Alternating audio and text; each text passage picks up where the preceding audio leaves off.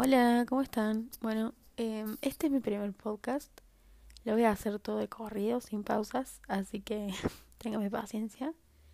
Em, y para hoy traigo un tema medio polémico, medio controversial, que es el tema de la soledad. Em, y algunas preguntas a las que voy a tratar o intentar encontrarle respuesta es ¿qué es la soledad? ¿Qué percepción tenemos nosotros, eh, los humanos, de la soledad? Y si esto es algo positivo o algo negativo. Para empezar con estas preguntas tenemos que arrancar por definir la soledad desde un simple diccionario. Dice, el término soledad entonces refiere la carencia de compañía que experimenta un individuo. O sea, desde un diccionario se analiza solamente como algo físico, como un aislamiento, como una falta de contacto con otra gente. Em, y acá dice también que puede ser voluntario o involuntario. Em, o sea que nosotros no lo elegimos. Entonces, como para entender realmente qué es lo que es esto, o sea, no solamente lo físico, estar sin gente, sino qué es lo que pasa dentro nuestro cuando experimentamos esto, hay que pasar a otras ramas, a otras, a otros campos. Entonces, yo elegí la que más me gusta y de la que se trata todo este podcast, que es la filosofía. La filosofía dice que la soledad es un modo que tiene el hombre de enfrentarse con el todo y con el ser de cada cosa.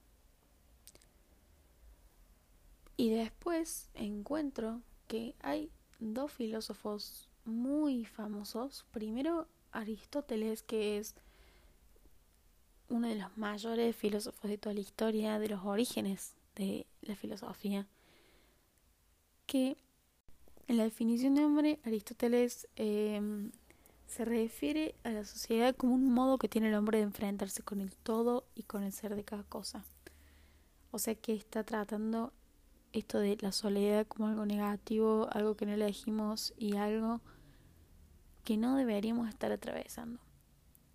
Pero después hay otro filósofo alemán que se llama Friedrich Nietzsche o Nietzsche, no sé cómo le dicen, eh, que dice que la valía de un hombre se mide por la cuantía de soledad que le es posible soportar. Y con esta frase creo que señala que es necesario experimentar eh, esto de la soledad para que podamos nosotros establecer o sí, establecer relaciones de calidad con otra gente.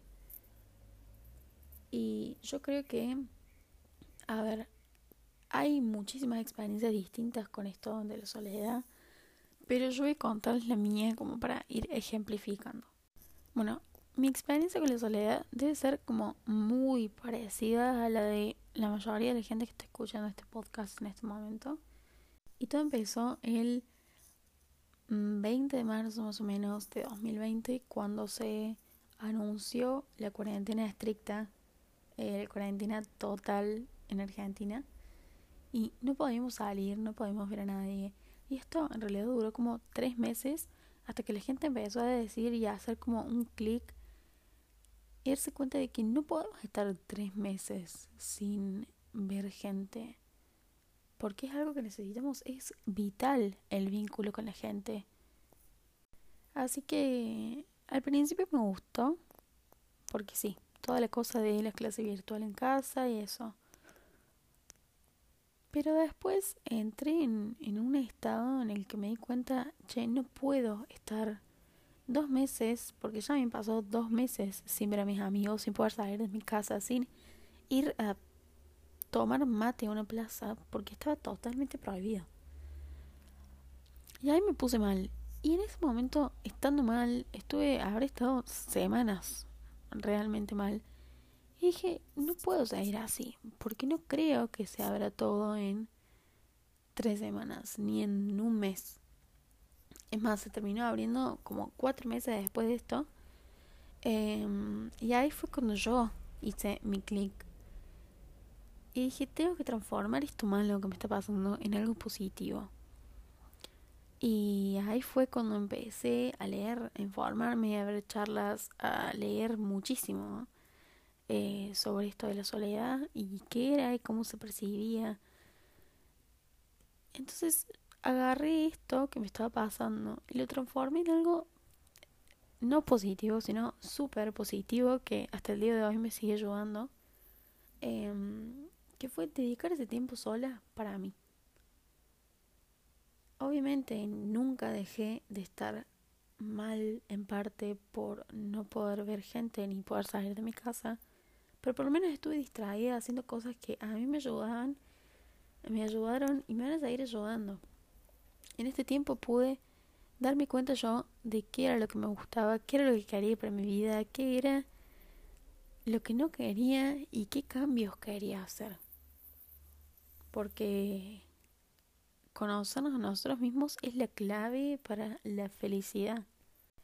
En estos meses, en estas semanas, planifiqué, me hice un estilo, un... A ver, ¿cómo decirlo? Me, me armé un plan de vida, básicamente.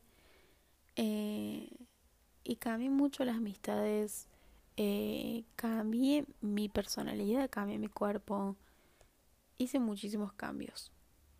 Y ahora lo que voy es realmente es algo malo estar solo porque nosotros tendemos a tenerle miedo a la soledad, sentir pena por alguien que le está atravesando. Pero no es así, porque capaz esa persona que nosotros vemos que está sola es una persona que eligió, que elige estar sola. Y seguramente se conozca diez veces más que toda la gente que tiene muchísimo vínculo con otros. Y planificando este podcast encontré una frase eh, muy linda que es más de la psicología que dice que la soledad proporciona una oportunidad que se puede aprovechar o no, una oportunidad que sirve para conocernos mejor y mejorar nuestra relación con los demás y con nosotros mismos. Y esto es lo que estuve tratando de explicar en estos siete minutos y medio. De que no digo de siempre ser optimistas, porque hay situaciones en las que directamente no se puede ser optimista, pero en algo así que nos va a pasar toda la vida, que es algo que se va a repetir como un patrón, hay que tratar de encontrarle lo positivo y hay que tratar de buscar forma de que esto nos haga bien, nos beneficie como personas, como amigos, como hermanos, como cualquier vínculo que podamos tener con otro. Así que es básicamente vivirlo como algo positivo.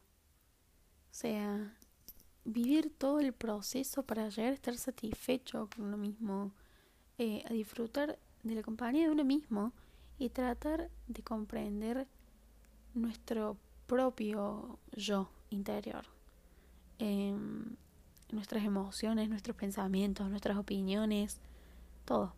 Y sí, eh, nuestra tendencia humana básica nos, nos lleva a buscar esa compañía eh, para garantizar nuestra propia supervivencia. Pero también es necesario, es muy necesario experimentar eh, estos estados de soledad para poder establecer relaciones, vínculos de calidad con otra gente. Así que nada, si tienen la opción de evitarla o de vivirla, sin importar el tipo de personalidad que tengan, elijan vivirla. No digo que la vivan por dos años, ni por toda una vida, pero si la pueden vivir, sirve mucho para crecimiento personal, para entendernos, para mejorar. Así que aprovechen ahora que estamos en restricción, en cuarentena, que es 9 de junio ahora, y conózcanse y mejoren y hagan un cambio y despeguen como personas porque siempre hay algo mejor dentro nuestro. Siempre hay algo que podemos cambiar y evolucionar. No hablo de un cambio, hablo de un cambio positivo. Así que nada, eh, ese fue el podcast. Traté de contestar todas las preguntas que, que hice. Y Si les gustó, espero verlos en un próximo. Gracias.